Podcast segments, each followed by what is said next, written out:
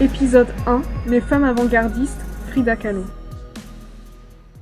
Chers auditeurs, bienvenue dans ce premier épisode consacré à Frida Kahlo, issu de la série de podcasts Les femmes avant-gardistes.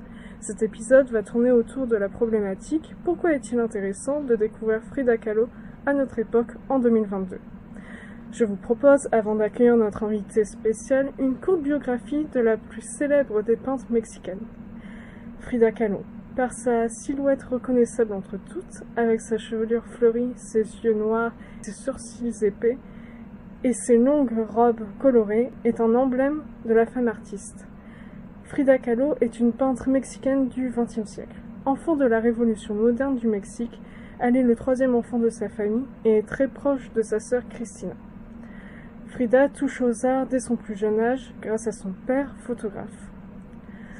À l'âge de 8 ans, elle découvre qu'elle est atteinte de la polio, s'ensuit alors de longs mois de convalescence. Elle décide, à l'âge de 16 ans, de devenir médecin et intègre pour cela l'Escuela Nacional Preparatoria.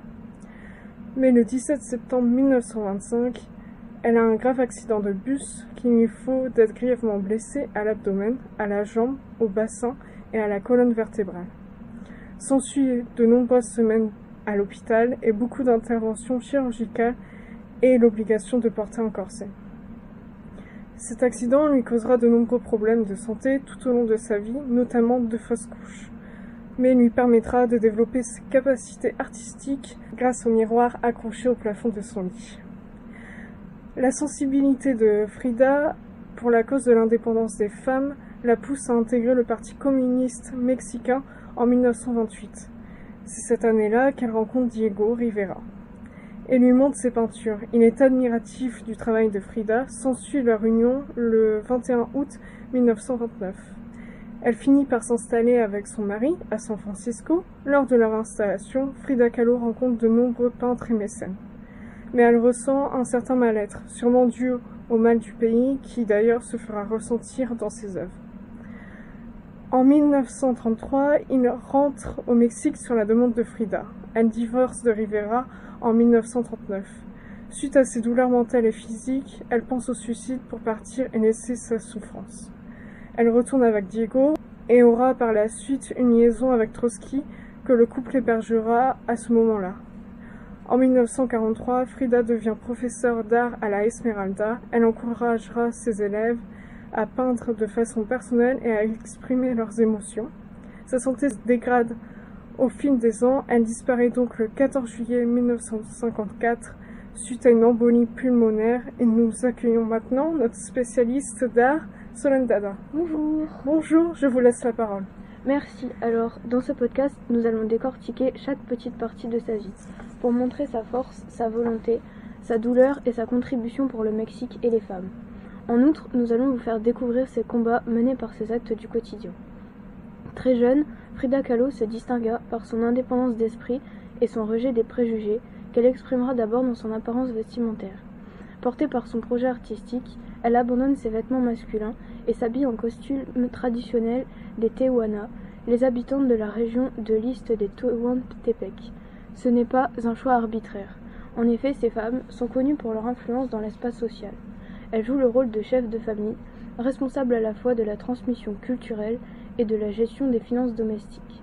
À une époque où les relations hommes-femmes sont caractérisées par l'iniquité et la soumission, elles font figure d'exception. Leur liberté se reflète dans leur démarche assurée, la tête haute et le regard fier, qu'elles ne baissent jamais devant un homme. Pour Frida, ces femmes sont un symbole de force, de la majesté féminine et de l'histoire du Mexique. La peintre joue avec son apparence pour exprimer ses convictions politiques et idéologiques, et non de manière frivole en suivant les modes d'Europe. Ses bleus de travail ont symbolisé son adhésion à la cause ouvrière et communiste. Ses jupes et huipiles expriment son attachement à la culture mexicaine, à sa patrie et à ses traditions. Certains évoquent que les jupes ancestrales de Frida servaient à cacher les dommages de la polio et de son accident sur son corps. Seulement, cet accoutrement est juste le résultat d'un processus d'exploration de sa propre identité. Ce processus conduit alors à la création de ce personnage iconique qui mélange le rapport à l'art, à la politique et au corps. Frida Kahlo est aussi devenue, à travers son œuvre, la première artiste à représenter explicitement la condition féminine à revers des conventions sociales et esthétiques. des tableaux comme l'hôpital Henry Ford ou quelques petites piqûres brisent des tabous associés à la sexualité, aux fonctions biologiques ou à la vie sociale des femmes.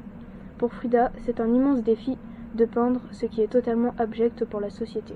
Elle vit dans un pays catholique et conservateur où la femme à cette époque est définie par sa capacité de procréer. Pour que les auditeurs puissent se faire une idée claire de l'engagement des œuvres de Frida sur la condition féminine, je propose de vous décrire le tableau L'hôpital Henry Ford, peint après sa deuxième fausse couche, à Détroit. Ce tableau représente un sujet très tabou pour l'époque, la fausse couche. La scène se réduit à l'essentiel. Au centre figure un lit recouvert d'un drap blanc, taché de sang, sur lequel elle gît. De sa main, posée sur son ventre encore gonflé, jaillissent six fils rouges ombilicaux et reliés à des symboles de sa fausse couche. Ces symboles représentent un fœtus en position de Bouddha, un escargot illustrant la lenteur de sa fausse couche, une vue en coupe d'un torse et d'un bassin féminin, une orchidée violette et un objet métallique imprécis. Tous ces symboles apparaissent sur un paysage industriel et désolé. Cet été-là, en quittant l'hôpital Henry Ford, Frida peint ce que personne n'a jamais exposé. Car les femmes tout au long de l'histoire de l'art ont été représentées pour le plaisir du regard masculin. Frida montre aussi son engagement en faveur de la classe ouvrière, se manifeste parfois dans sa tenue de travailleur, foulard rouge noué autour du cou.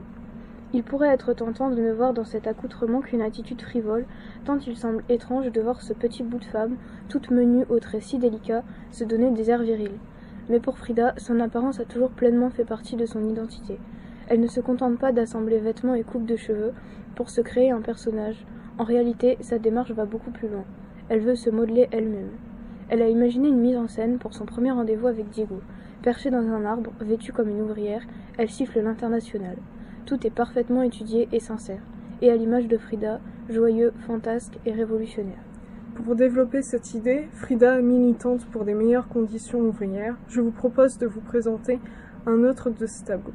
Le bus est l'un de ces tableaux les plus célèbres et engagés.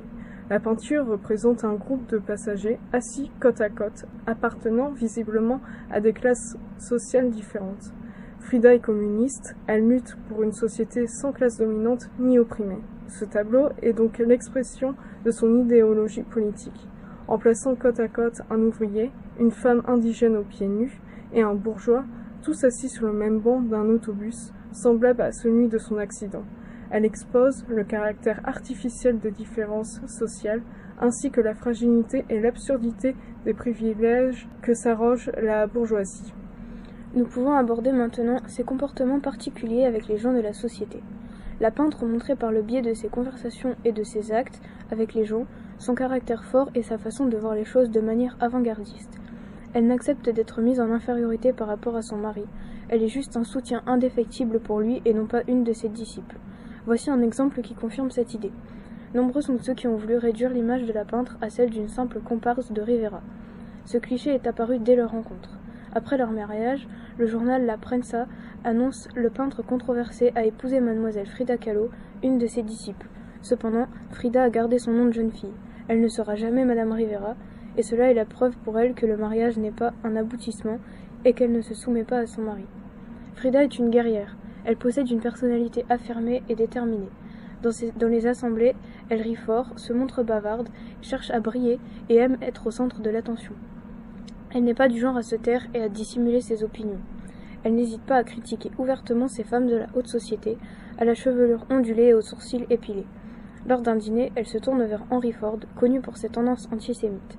Frida lui pose alors la question Mais dites-moi, monsieur Ford, êtes-vous juif? En effet, elle n'avait pas peur de s'adresser de la sorte à ce géant de l'automobile qui a fait de Détroit l'une des plus grandes villes des États-Unis à cette époque. Frida entretient une relation tout aussi particulière avec Diego. Elle s'occupe personnellement des finances, c'est-à-dire de gérer l'argent des commandes et des ventes des tableaux de Diego. Elle aspire à être financièrement indépendante, ce qui est loin d'être simple pour elle en raison de sa santé précaire et de ce monde très conservateur sur la condition des femmes. Jamais elle n'aurait pu imaginer que 80 ans plus tard, en 2016, la fille au collier sera vendue pour 1,5 million de dollars. Oui, en effet. Seulement, elle, comme tant de femmes artistes, souffre d'un manque de confiance en elle, comparable au syndrome de l'imposteur. Elle doute constamment de ses capacités et ne se considère pas digne de l'admiration que les gens lui témoignent. Comme le dit la muraliste Maria Izquierdo, ce n'est pas facile d'être une femme et d'avoir du talent. Un rebondissement inattendu lui redonne espoir sur son rêve d'indépendance à Edward Robinson, acteur américain, lui achète quatre tableaux pour 200 dollars. Elle se dit alors qu'elle va pouvoir être libre et faire ce qu'elle veut, sans demander de l'argent à Diego. Ajoutons alors à cela, lors de son remariage avec Diego, elle lui impose un pacte. Frida se remariera seulement si elle reste financièrement indépendante. Étonnamment, Rivera accepte. En relation particulière, nous pouvons compléter avec un autre homme, André Breton. En 1938, Frida rencontre André Breton, figure principale du surréalisme français, et sa femme Jacqueline. La peintre apprécie beaucoup Jacqueline, contrairement à son mari. Il essaye de l'enrôler dans son mouvement. Frida évoque Je ne savais pas que j'étais surréaliste jusqu'à ce que André Breton vienne au Mexique et me le dise. Cela montre l'indépendance artistique de la peintre. Mais Frida Kahlo se soucie aussi du sort des Espagnols de l'Ancien Monde. Tout à fait. En 1939, Frida expose ses œuvres à la galerie Pierre Coll à Paris. Son expérience parisienne ne se déroule pas comme prévu. Elle est fatiguée par ses ennuis de santé et lassée des soucis liés à son exposition. Cependant, elle est bouleversée par le sort des réfugiés républicains espagnols qui, chaque jour par centaines, franchissent les Pyrénées pour fuir l'horreur du régime franquiste et se retrouvent enfermés dans des camps d'internement dès leur arrivée en France. La peintre ne peut pas rester impassible face à cette tragédie. Lors de ce voyage à Paris, elle multiplie les démarches politiques pour convaincre l'asile à 400 républicains. Nous pouvons aussi évoquer que la mort de son père marque un tournant dans sa volonté de déclarer son attachement au Mexique. Pour elle, ses vêtements et sa maison sont au même titre que sa peinture, une forme d'expression et d'extension de sa personne. Ce n'est pas qu'une question d'apparence, mais une quête de sens qui se traduit dans l'attention qu'elle porte à ses vêtements et à l'endroit où elle vit. Elle transforme la maison familiale d'inspiration française en bastion du mexicanisme. Elle fait peindre les murs extérieurs en bleu cobalt, valant à la bâtisse le mythique nom La Casa Azul. Enfin, nous pouvons parler de sa force d'âme en se montrant optimiste et déterminée dans n'importe quelle situation, malgré le certain mal-être qu'elle ressent au fond d'elle. En effet, Frida sait se montrer optimiste devant les autres et la société. Avant son opération pour amputer sa jambe malade, elle apostrophe ses amis. Mais qu'est-ce qui vous arrive? Regardez-vous, on dirait qu'il y a une tragédie. Ils vont me couper la jambe, et alors?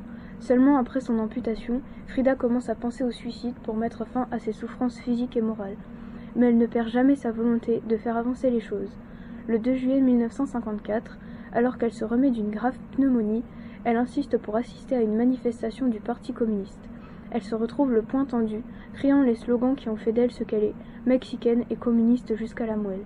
Lors de ses funérailles, elle est vêtue d'une robe tehuana, elle est recouverte d'un drapeau communiste par son mari. La cérémonie est alors à la hauteur des convictions de Frida, à la fois extravagante et interdite. Mais c'est un beau baisser de rideau pour une artiste pour laquelle l'art était l'expression de la vérité, de la sincérité, ou selon ses mots, l'expression honnête de moi-même. Si Frida Kahlo fascine encore aujourd'hui, et sans aucun doute demain, ce n'est pas seulement à cause de la singularité ou de la puissance expressive de son œuvre, mais aussi parce qu'à travers sa personnalité, sa vie et son art, elle a su transmettre un désir vrai et impératif. Bien qu'elle n'ait pas été épargnée par les drames de l'existence, elle a utilisé sa palette et ses pinceaux, non pour fuir la douleur, mais pour l'illuminer, la transfigurer et vivre à jamais dans ses tableaux. Elle doit nous inspirer et nous devons prendre exemple sur elle. Nous devons mener à bien nos projets sans être empêchés par une quelconque différence et par la douleur que nous pouvons éprouver à un moment dans notre vie. Je vous remercie, Solène Dada, et merci à vous, chers auditeurs. À bientôt pour un nouvel épisode des femmes avant-gardistes.